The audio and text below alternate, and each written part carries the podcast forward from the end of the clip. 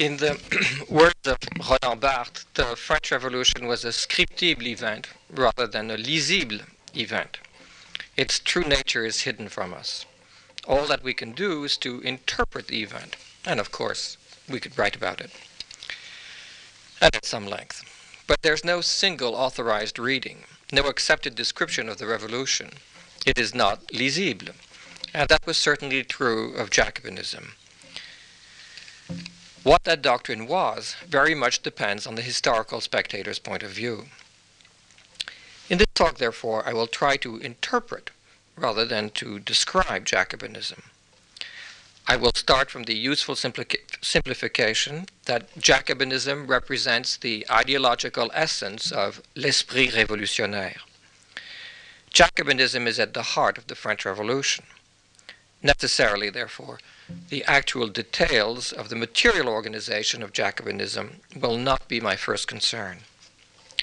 Still, it may be useful to have some salient facts in mind, and we can briefly begin with that.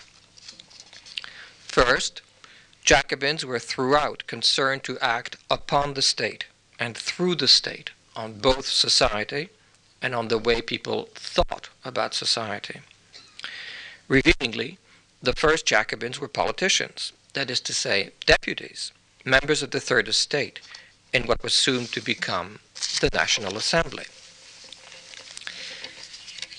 The first Jacobin club was founded at Versailles on April 30th, 1789, even before the estates had met. Only gradually did it develop to include lay members. Soon, the Paris Club affiliated itself to local provincial societies, so that eventually a network of Jacobin clubs covered most of urban France. In the southeast, for example, in the department of the Vaucluse, which included 154 communes, 132 had a club. And in the fall of 1793, one could count 5,000 Sociétés Populaires. Most of the club members were solidly middle class, even if membership extended increasingly to artisans, soldiers, and officials. A statement can therefore be made about the representativity of Jacobinism in sociological terms. And, as I shall try to show, an even stronger case can be made for their representativity at the level of political concept. At first, the club supported the elected National Assembly. Officially, the Jacobins were the Amis de la Constitution. That was the name they gave to themselves. The term Jacobin derives from the convent building where they met in Paris. Hence, incidentally, the curious translation of their name in the Spanish version of Soboul's textbook as Los Cistercienses. Then, in the second phase, from 91 to 93, the Jacobins stood well to the left of the National Assembly. The terms left and right, by the way, were invented during the Revolution. Gradually, the Jacobins succeeded in substituting their legitimacy to that of the deputies, many of whom, in any case, were Jacobins. In a third phase, from June 93 to July 94, Jacobinism became the state, which in turn, and quite ironically, then turned the clubs into agencies of the re-centralized state.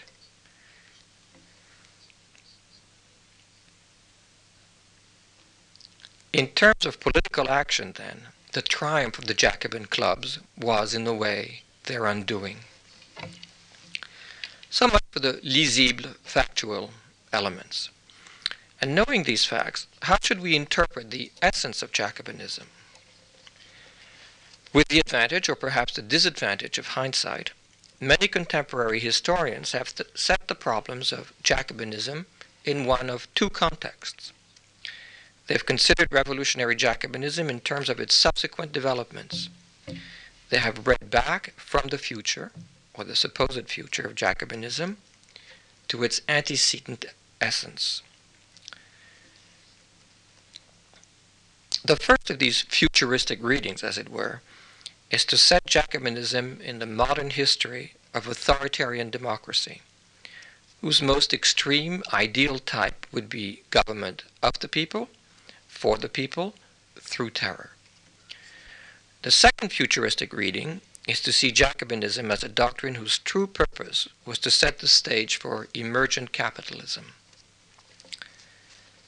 I will begin with these two interpretations, to which might be added yet a third view, that which the Jacobins themselves out of their action. This we might call the immediate or presentist interpretation of Jacobinism. Finally, I shall try to sketch a more historical interpretation. I will try to understand Jacobinism not by its fruits, but by its roots. I will argue that Jacobinism was a unique moment in world history.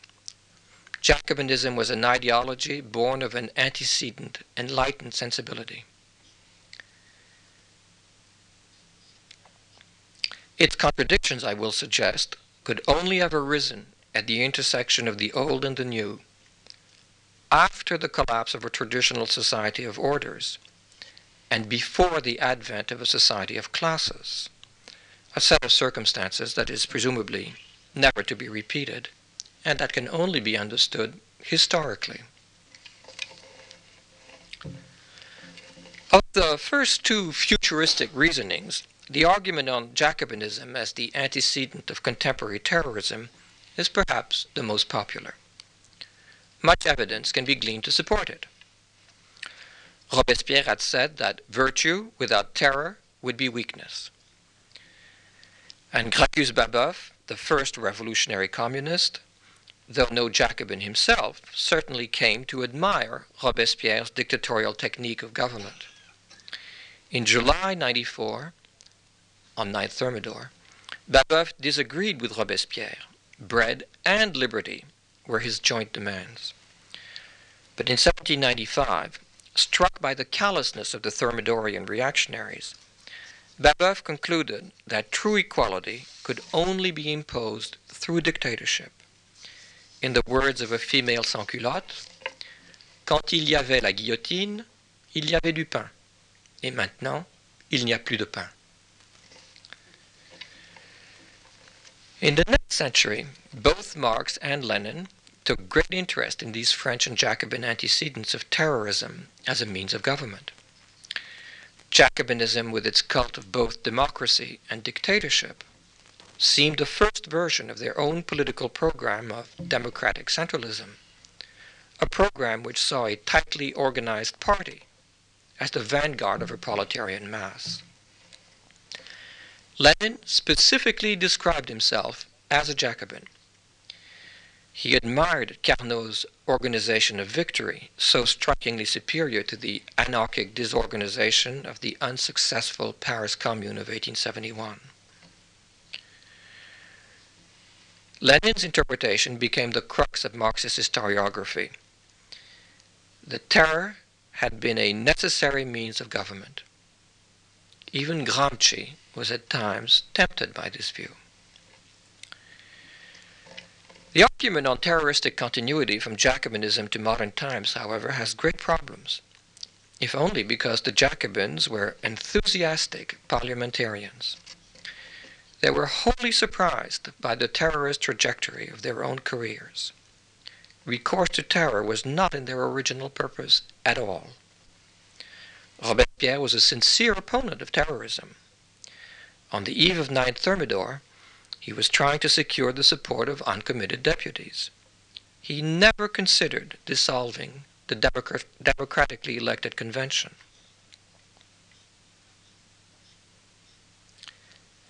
Marat did suggest this, it is true, but even he, in an early novel which he had written in the 1770s and which was set in warring Poland, had criticized specifically terror as the typical tool of despots like Empress Catherine of Russia.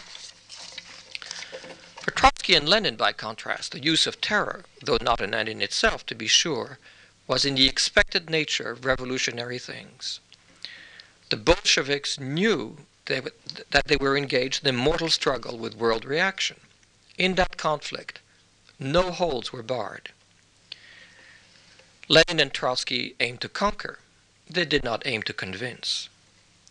This assumption set them dramatically apart from the French Jacobins, who found it hard to explain to themselves why their universalist ideas did not have universal appeal. How could it be, the Jacobins constantly surmised, that they had any enemies at all? Disconcerted, Jacobins gradually concluded that most of their foes were uneducated people, and quite understandably, propaganda and education were for them critical concerns. True, one could also find a second group of unnatural, unreasonable, wicked, selfish, witch-like, animalistic aristocrats, enemies of the Republic, who conspired in darkness, in the ténèbres. But these were very few, they thought. The worst enemies of their Republic were not, in their mind's eye, the cunning partisans of a different and outmoded monarchic world order. The Jacobins' foes, inside France at least, they thought, were deceived creatures whose errors it sufficed to state in order to refute. This is obviously an assumption very different from Lenin's way of thinking. Significantly, a recurrent theme of Jacobin propaganda was that at every turn, at every journée, complete definitive victory had finally been achieved. They were endlessly surprised to see that the struggle was going on and on. As it did, of course, they became more fierce. After 92, the need to terrorize the enemies of the French Republic could no longer be denied. Then, but only then, did virtue without terror become weakness. Reliance on terroristic means of government was for the Jacobins a ruse of history.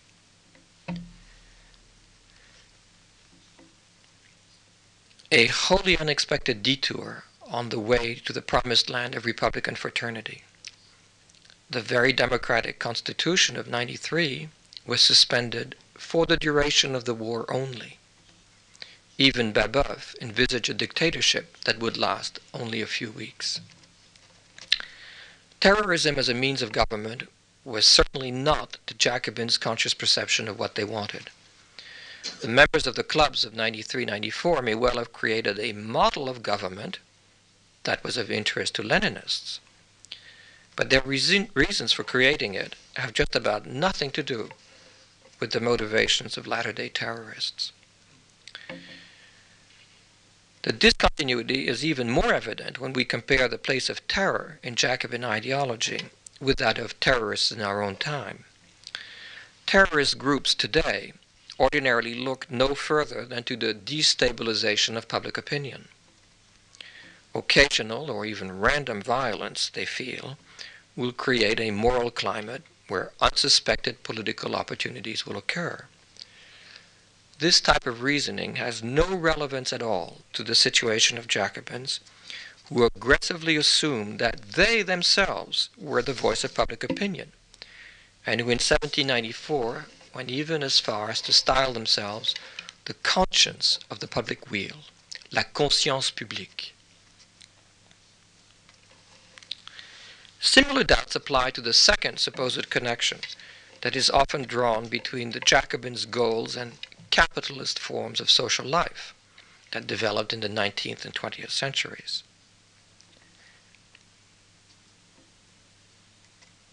Again, this debate seems to me to be largely beside the point. It is certainly quite true that before 1789, many physiocratic or intellectuals and administrators looked for, were avid readers of Adam Smith and did look forward to a political change that would make the world safe for capitalism. They did indeed desire to individuate French society. They believed in the rationality of the market. Though few in numbers, they were influential. Turgot's name springs to mind here, as does that of Sieyès. But it is an error to suppose that these apologists of modern forms had a determining influence on the course of events after 1791. True, the Jacobins were adamant in their defense of private property. Likewise, it is clear that the Jacobins were aggressively hostile to the interference of the state in the marketplace. Now, Some skeptical listeners will stop here. They will say that to grant these two facts and to deny that the Jacobins were carriers of the capitalist ethic is impossibly to split historical hairs. If the Jacobins favored private property, they must surely have been the apologists of class, of economic individualism, and of competition. No, I could reply, because the Jacobins, though much enamored of landed property, their own and others, nonetheless detested money, bankers, industrial machines, and speculations of all kinds. They particularly despised the idea of social class. They could not abide the thought that varying relations to the means of production might lead to the stratification of their republic by class. The division between active and passive citizens, between the poor who could not vote and their richer brethren who participated in politics actively, this was the Constitution of 89 91, was deplored by the Jacobins, by Robespierre especially.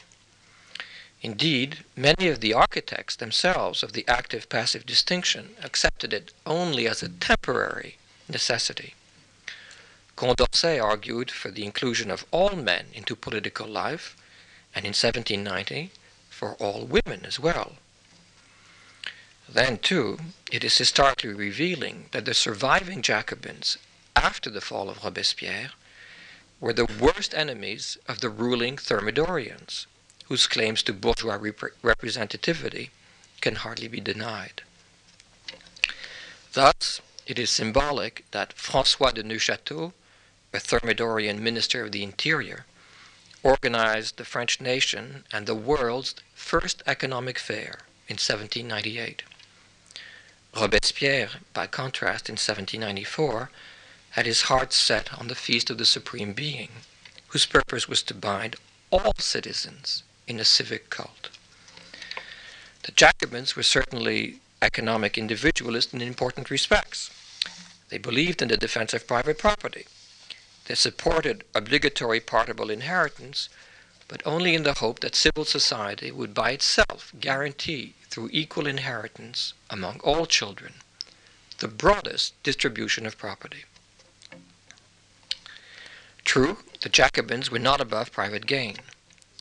In many towns, the list of those people who purchased the confiscated properties of the church do look a great deal like the membership lists of the local club.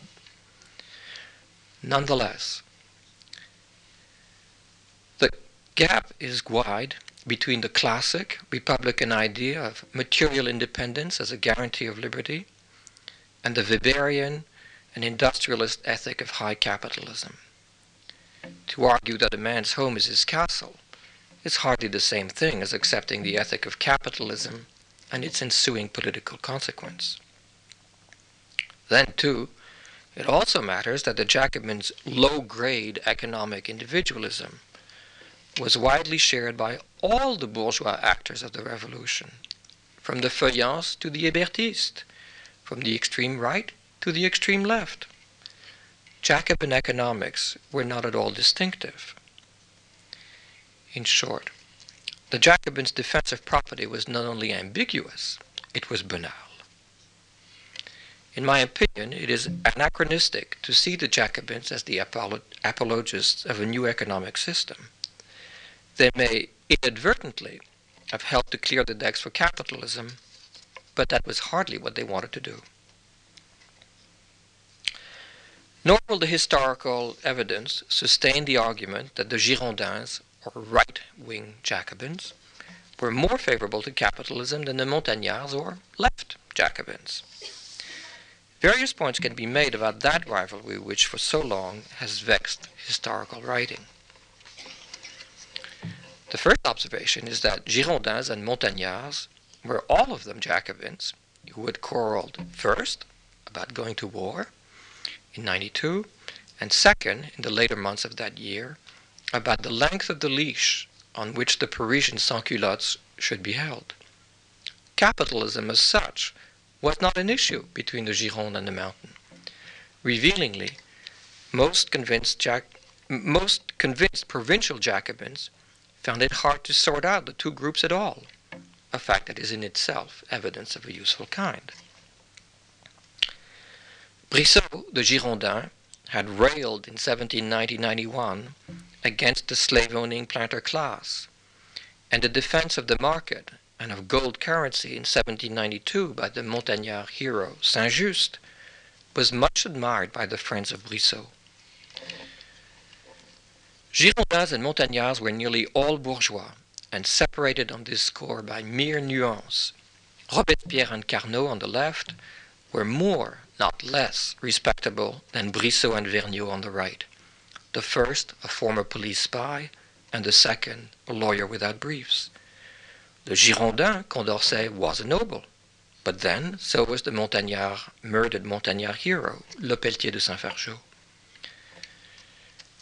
Many Brissotins, Girondins had been in England, but none of them had any positive things to say about that nation's new way of making things. Social cleavages there certainly were in 89-94, but as Alfred Cobban pointed years ago, they separated the Girondins, they separated less the Girondins from the Montagnards than all the rich from all the poor.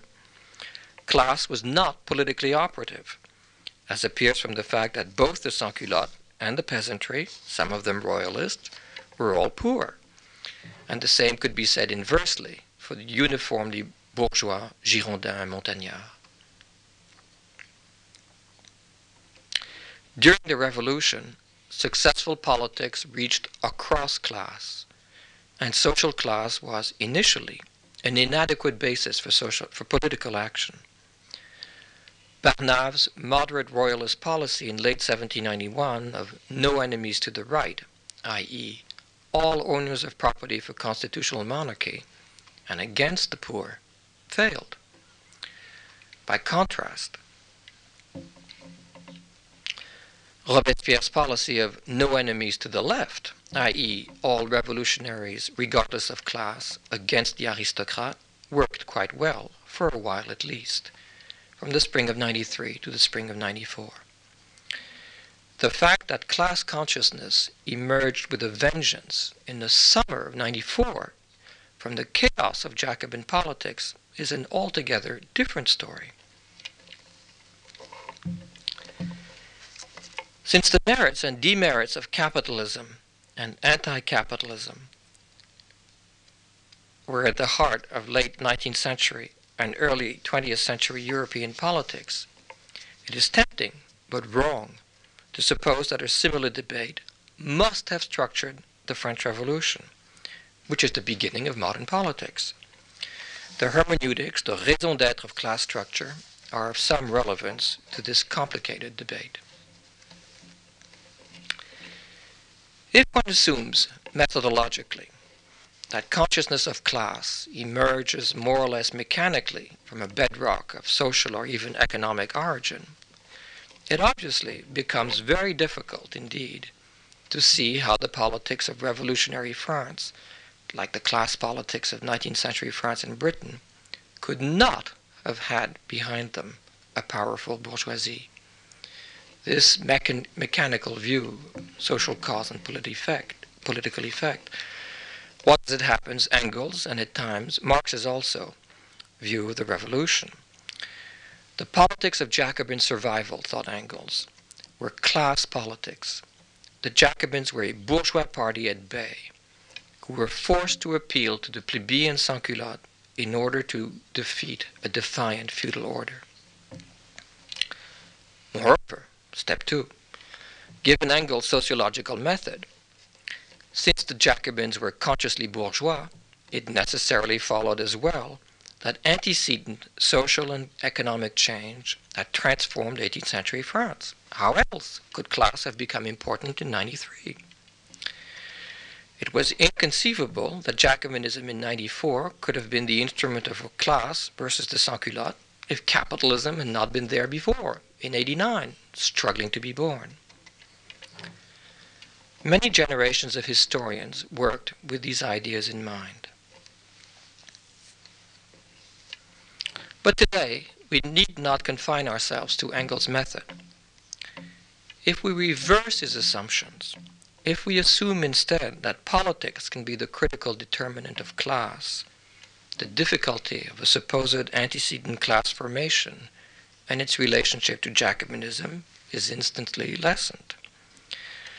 When it is understood that the world upheaval known as the French Revolution was not caused by, but created in large part both European class consciousness and 19th century class politics, the classlessness of antecedent Jacobinism is more easily apprehensible and perfectly reconcilable with the existence of class politics in 19th century Europe.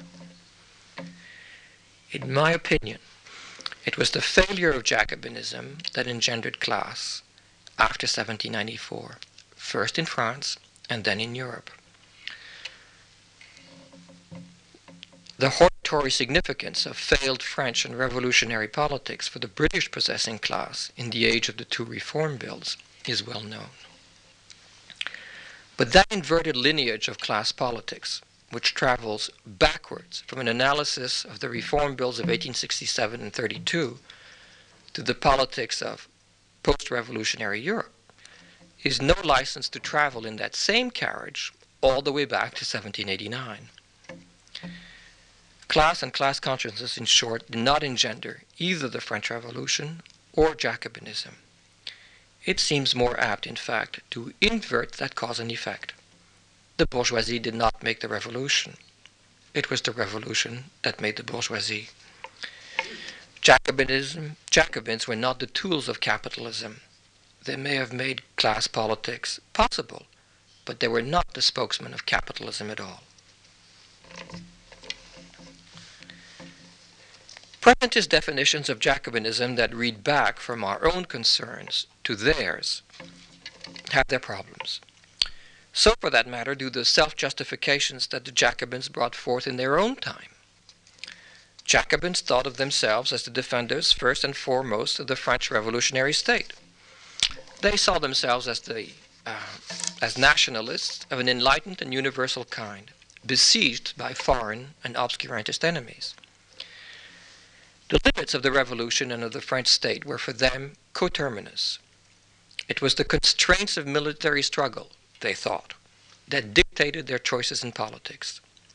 To secure their goals, the Montagnards, unlike the Girondins, viscerally understood that the convention had no choice but to work with the sans-culottes. This cooperation was, as they saw it, a necessary option that had very little to do with the inherent merits or demerits of capitalism or a state controlled economy. The Jacobins did not intend to be noble failures. Certain measures simply had to be achieved. Weapons had to be manufactured by the state, and if nationalization of international commerce was necessary to that end, it would come to pass, as would the enforced circulation of paper money and any other type of cooperation with the Parisian plebs. The Jacobins needed the sans-culotte, and if price controls were the price to pay, they would pay it. But history, it has been said since Voltaire, is a pack of tricks which the living play on the dead. Arrogant as it may seem, we now think we know better than the Jacobins what was truly on their mind. We do not care that Robespierre and his friends were convinced that national necessity dictated, dic- dictated their dictatorial choice. We remain skeptical the simultaneity of two critical events, military victory in late spring of 94, and the heightening of terror with the laws of Prairial, make it impossible for us to accept the historian Aulard's ad hoc explanation of Jacobinical tyranny. Terror was not a response to either foreign threats, or for that matter, domestic ones. Terror worsened and may have actually created many of the internal problems that it was supposed to resolve. One wonders what the rationality could have been of General Turreau's colonne infernale in the spring of 94, after the defeat of the Vendéan rebels, with the slaughter of nearly one third of the Vendée's civilian inhabitants.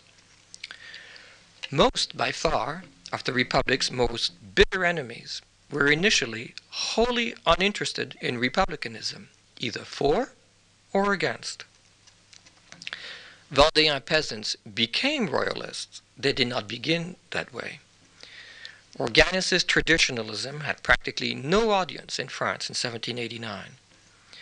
It was the Republic's ideological intransigence, rather than the Republic, plain and simple, that transformed passive spectators into royalist and aristocrat. The single most fatal step of the Revolutionary Party was the enactment of the civil constitution of the clergy in 1790, which had nothing whatever to do with political constraints. It is also critical that the draconian censorship and legislation of the Terror of 93 94 has many curious antecedents in the codes and strictures developed by the National Assembly during the peaceful days of 89 91. The powers of the Committee of Public Safety of March 93, warmly endorsed as it happens by the Girondins, reach back to those of the Comité de Recherche of 89, when the revolution had very few enemies. War after 92 was more a catalyst than a cause of terror. Reading back from capitalism and terrorism, then, does not work too well. Neither does reading sideways to Jacobinism from the circumstances of the time. These sad lacunae leave us, it would seem, with a last and historicizing reading that moves forward to 1789 from an antecedent enlightenment. A historicizing reading that explains Jacobinism not by its future, but by its past.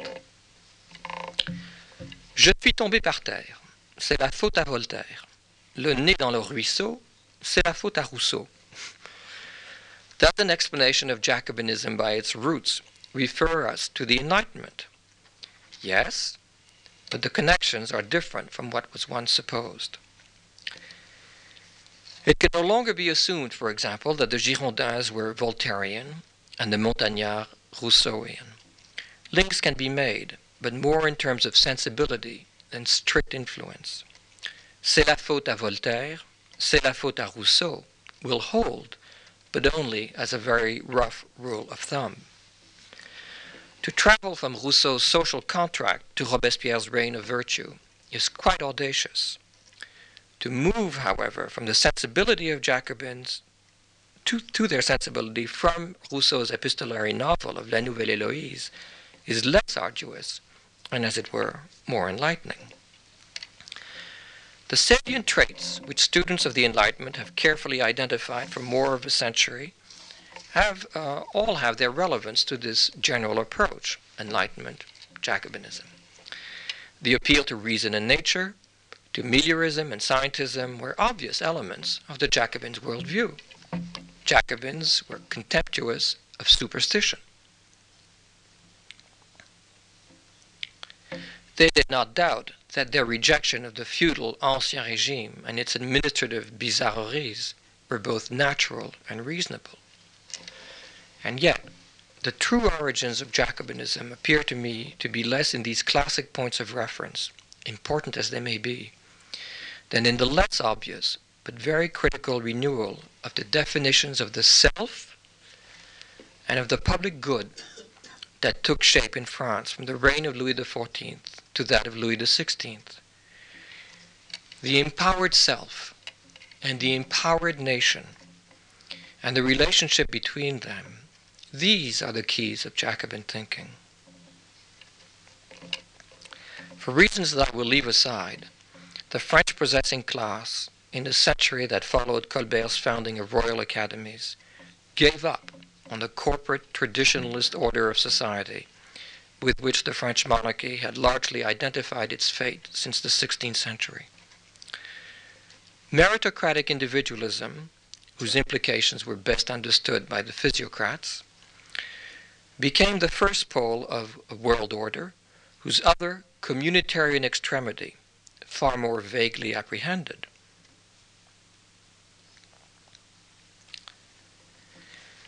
took many different forms that ranged from anthropologizing hypotheses on the natural fraternity of Polynesians to the rediscovery of an altruistic urge to republican self sacrifice in the newly created United States.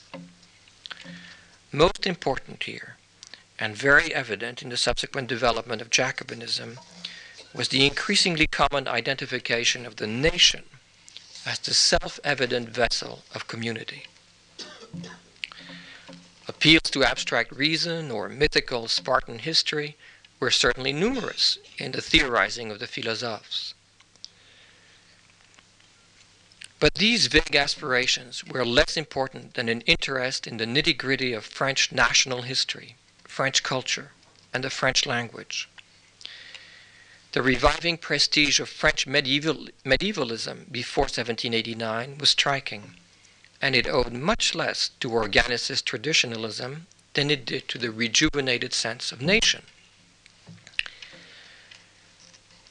The fate of the king's armies, which had met with general indifference in the late 1790s, had met, but the prowess of French arms, and especially of the French navy, were the pride and joy of all right thinking Frenchmen, including aristocrats, in the 1770s and 80s. The desacralization of the anointed monarch and his consort, especially, was paralleled by a rising passion for what would soon become La Grande Nation. Women's history, it may be added in a methodological parenthesis, is an essential aspect of this historiographic renewal.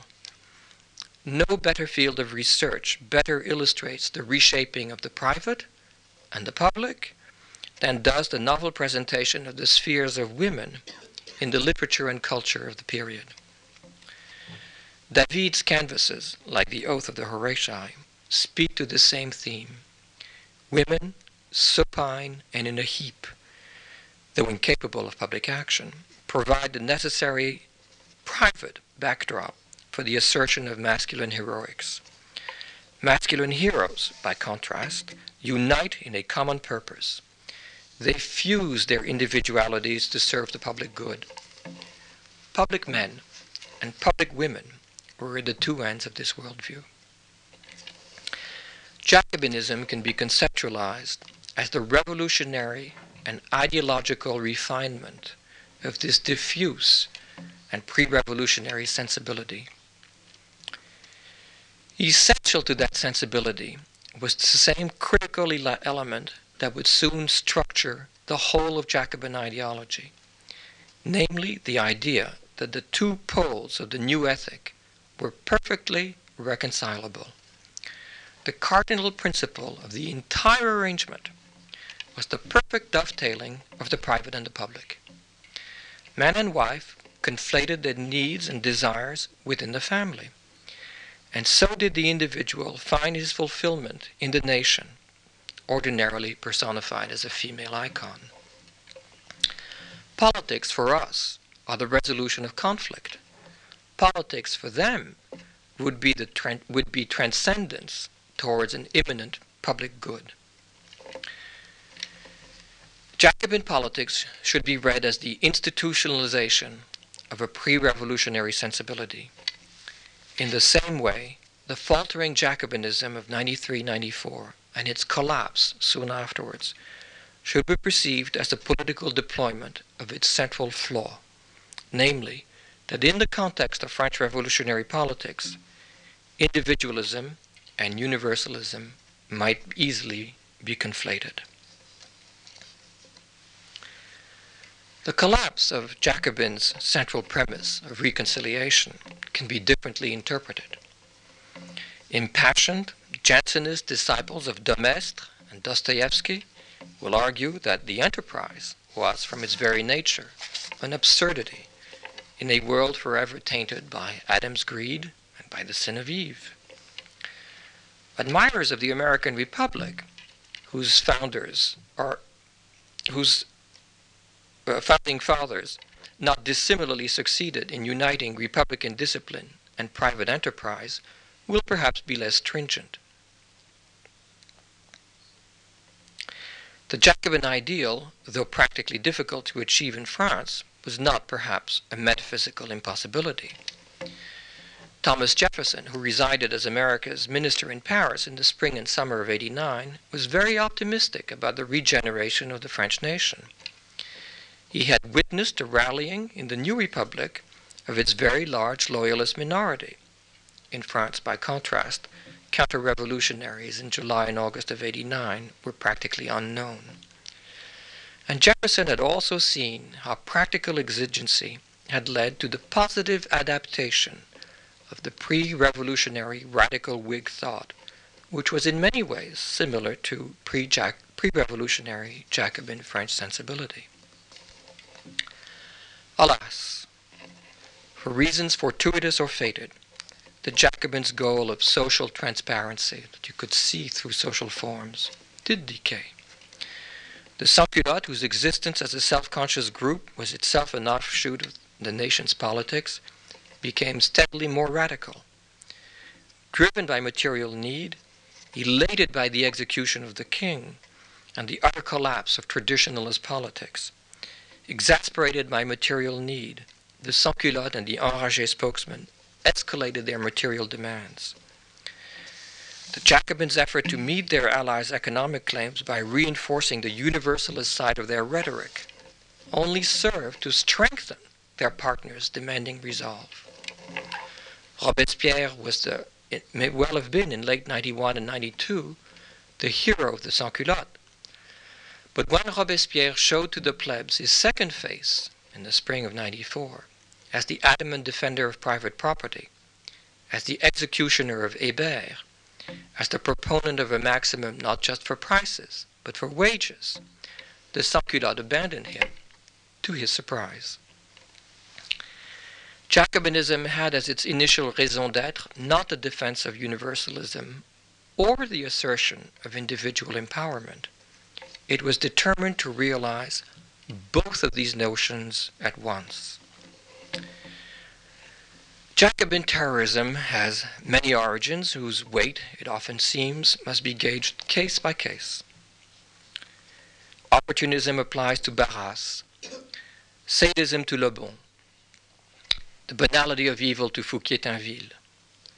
But the most satisfying explanation of Jacobin terror is still the one presented by the young Marx, in this respect again a pupil of Hegel. This is what he writes in The Holy Family. I apologize for the length and the complexity of the quote, but it is quite eloquent. What a terrible illusion it is to have to recognize and sanction modern bourgeois society, the society of industry, of universal competition, of private interest, freely pursuing its aims, of anarchy, of self estranged natural and spiritual individuality in the Declaration of the Rights of Man, and at the same time to want afterwards to annul the manifestations of the life of this society, in particular individuals, and simultaneously to want to model the political head of that bourgeois society in the manner of antiquity. A contemporary restatement of Marx's theme might be to say that in 1789, on the eve of modern times, the Jacobins were uniquely poised between the modern Scylla of Gesellschaft, of class, and the ancient Charybdis of Gemeinschaft, or organically interlocking social orders. The Jacobins certainly knew that they despised the hierarchic and traditional forms of corporate or monarch- monarchic life. But these sorcerers' apprentices did not have, and could not have, any inkling of the devastating contradictions that lay in their own simultaneously individualistic and universalistic worldview.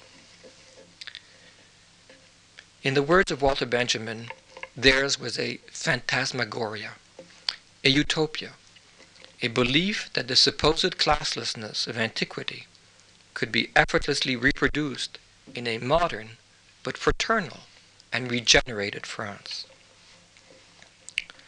And so, Jacobinism achieved the reverse of what it wanted the reshaping of the private and the public sphere in 18th century France best expressed in its politicized and ideological Jacobin sequel, aimed at the complementarity and the transparency of social forms. But ironically, in 93 94, it was the Jacobins' rhetorical naive, and terroristic pursuit of their universal values in a society whose elites had come to place individualism at the top of its agenda that hardened the hearts of their bourgeois but initially accommodating audience. By vainly denying the reality of class, the Jacobins perversely transformed an ostensibly avuncular, pre revolutionary elite into a selfish and Philistine post revolutionary middle class. The Jacobins were not partisans of capitalism in 1789, but they had become so, much against their will, by 1800. Many Jacobins rallied to Bonaparte, whose first important economic statement was to create the Bank of France. From the Corsican adventurer, Sieyès himself, the author of What is the Third Estate, accepted a pension and a title. Count Sieyès. The ex Jacobin of 1800 had become what the Jacobin of 1792 most despised, namely, the particularist apologist of private greed. What then was Jacobinism? A provincial political movement of the propertied middle class? A flawed but basically libertarian movement that served, for all its faults, as the starting point of continental social democracy? Both, I would conclude. But not just that as the struggling midwife to two divergent political traditions, socialist and bourgeois. Jacobinism was also a tragic instance of collective self delusion, a phantasmagoria, whose sad legacy has plagued continental Europe for nearly two centuries. Most Jacobins, taken one by one, were mild mannered bourgeois men and women Robespierre voted against the death penalty in 1789. But there was no resisting the power of ideas in minds that were structured by neither traditional forms of orders or estates or the modern traditions of social class. Jacobins wished desperately to be liberal and good, but it may well be that they were fated instead to become violent and tyrannical. Thank you.